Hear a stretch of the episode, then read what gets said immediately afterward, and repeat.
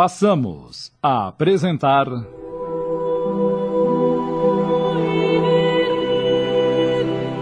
Diário de um Drogado. Minissérie de Tony de França em cinco capítulos da obra psicografada por Gorete Newton.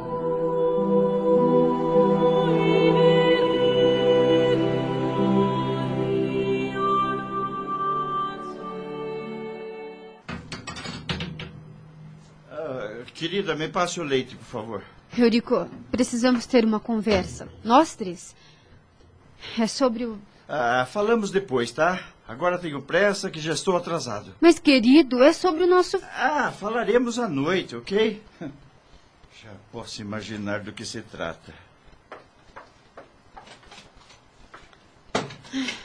Bem, eu também já estou indo para o trabalho. Vê se não se atrasa para a escola, hein? À noite conversaremos. Tchau.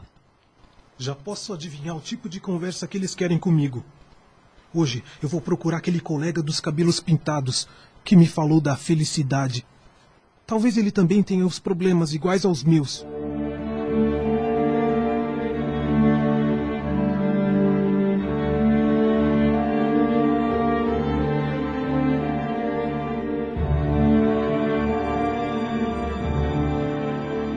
Oi, Weber.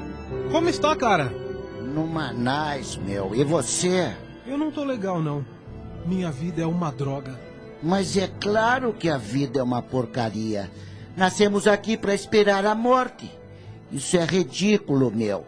Existem mais problemas do que coisas boas. Olha aqui, cara. Essa história biológica de nascer e morrer acho a maior babaquice. Por isso é que eu vivo agora. Para que perder tempo com a engrenagem? Eu não me preocupo com o que essa gente medíocre pensa ou acha. Eu sou mais eu, e o resto é o resto. Falou, cara? Morou? Gostei, cara. Tá aí. Eu acho que é isso mesmo. Essa coisa de família, pai, mãe, escola. Parecem todos soldadinhos de chumbo. Fazem todos a mesma coisa. Pra quê? Pra quem? Tô de saco cheio.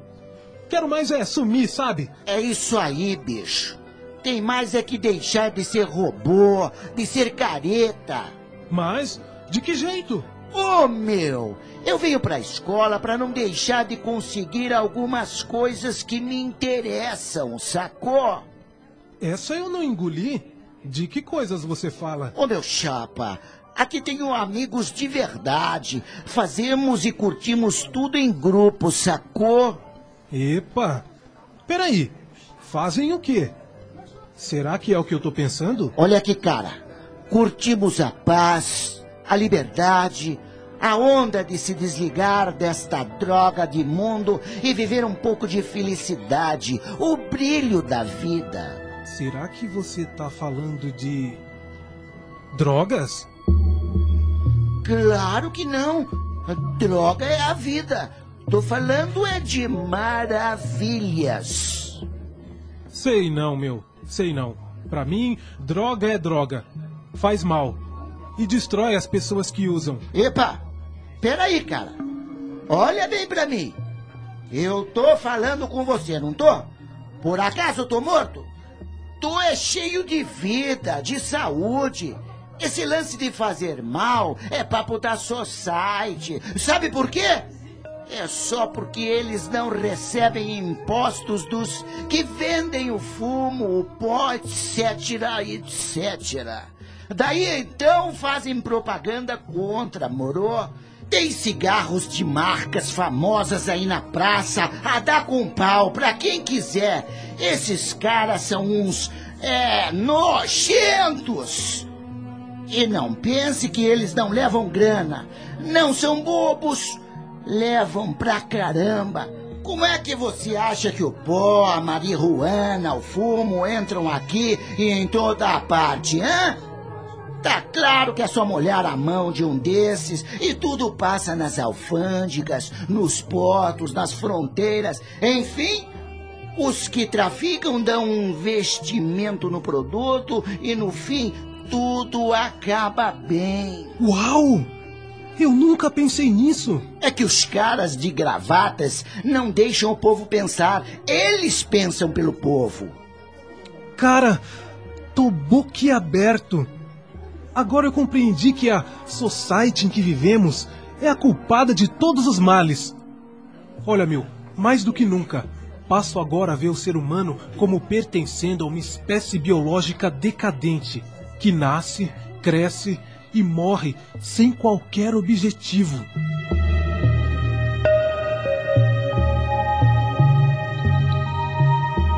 Aquele diálogo com o amigo Weber deixou André impressionado. Admirou sua inteligência e personalidade. Poxa, o cara sabe das coisas. Preciso conversar mais com ele. Estamos apresentando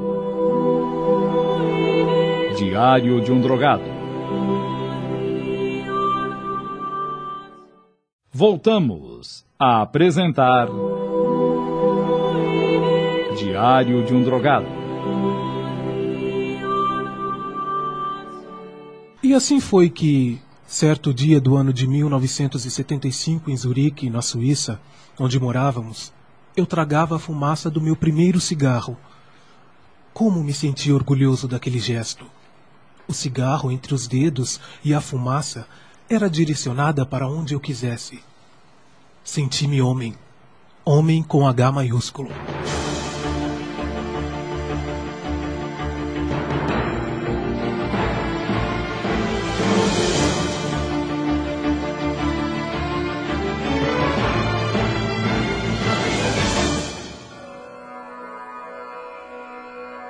Fui apresentado à turma do Weber e tomei parte de um ritual, um batizado à forma deles, para me tornar parte integrante do grupo. Sentamos no chão, em círculo, e íamos passando de um para o outro, um canudinho de papel que devia ser tampado embaixo do dedo para que o pó não caísse. Cada um no círculo aspirava e passava o canudinho para o próximo. Lambia-se o dedo sujo para não deixar vestígios do pó nos dedos. Eu fui o último, e era preciso cheirar e aspirar todo o restante. Eu ouvi uma voz que me repetia: Saia daqui. Você está com medo. Vai embora antes que seja tarde demais. Isto não é para você. Saia daqui. Vai embora. Seja forte. Vai embora. Vai embora. E aí, cara? Bateu a covardia? Vai amarelar agora? Pô, meu chapa, vai ou não vai? O que foi, cara? Tá com medo, é? Vamos, meu. É só um pó. E aí, o talquinho da mamãe é mais cheiroso, é?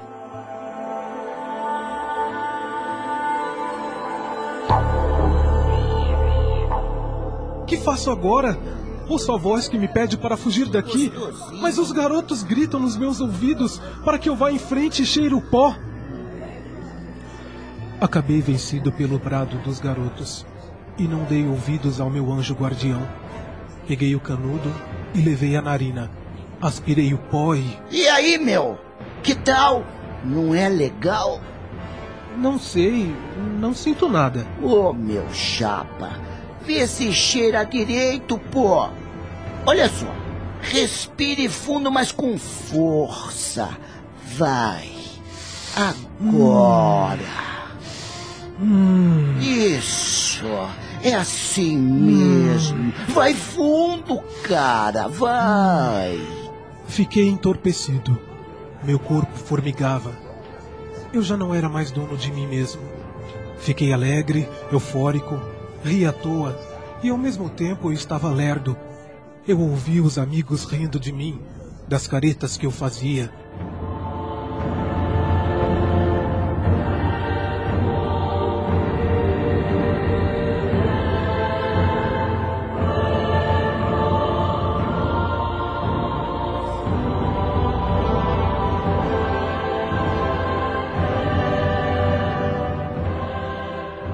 E assim o tempo foi passando e André ia modificando seus hábitos e sua aparência. Não cortava mais os cabelos e até seus colegas da mesma idade ele os desprezava. Saía mais frequentemente à noite e sempre em companhia do Weber e a turma. Cada vez, ao sair, seus pais o indagavam. Onde é que você pensa que vai, hein, moleque? Ué, que controle é esse agora, velho? André, André, vê como fala com seu pai, garoto. Que isso agora? Vocês nunca deram bola pra mim? Por que essa agora? Só queremos saber onde você vai e com quem. Só isso. Ora, não me amolem, tá legal? Eu não tô nem aí pra vocês. É, pelo jeito não adianta gastar tempo com ele, Eurico. Deixa pra lá. Quem sabe algum dia ele se dê conta de seus atos.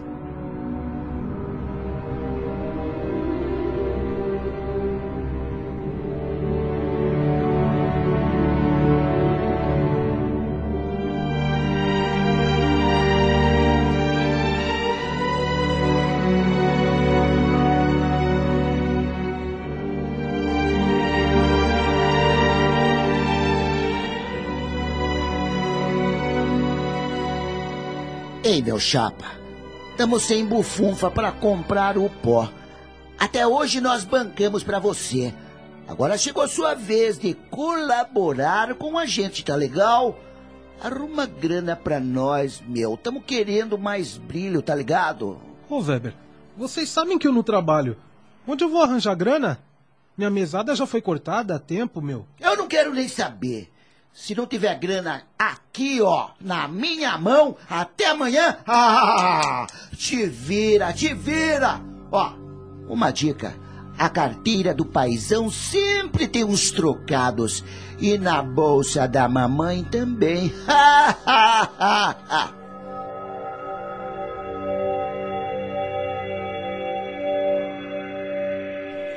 E assim eu comecei a agir. Em dias alternados, eu surrupiava ora o dinheiro do pai, ora da mãe. Ia juntando para comprar o brilho.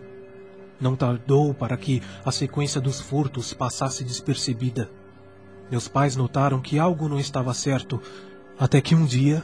Mas isso não pode continuar, Wanda. Ah, não pode não. Mas como vamos proceder sem melindrar o menino? Lembre-se que ele mesmo disse que já não é mais nenhuma criança. Ah, deixe estar. Vamos fazer o seguinte. E eles me pegaram no flagra, com a boca na botija, bem na hora que eu estava tirando o dinheiro da carteira de papai. Ah, então você é o ladrão, é? Que decepção, que decepção você nos dá, André. Sinto desprezo por você. Eh, vamos, o que tem a dizer? Fale, seu. seu. Senti-me como um fantoche. Estava ali sentado na minha cama, sem me importar com nada. Isso revoltou meu pai, a ponto de tirá-lo do sério. Ele gritou: Seu moleque safado! Mais um centavo que você subtraia desta casa e eu chamo a polícia, ouviu bem? A polícia! E posso saber o que você faz com o dinheiro que nos rouba? Bem, eu. Eu. eu... Vamos, seu ladrãozinho de meia tigela! Fale! Acabamos de apresentar.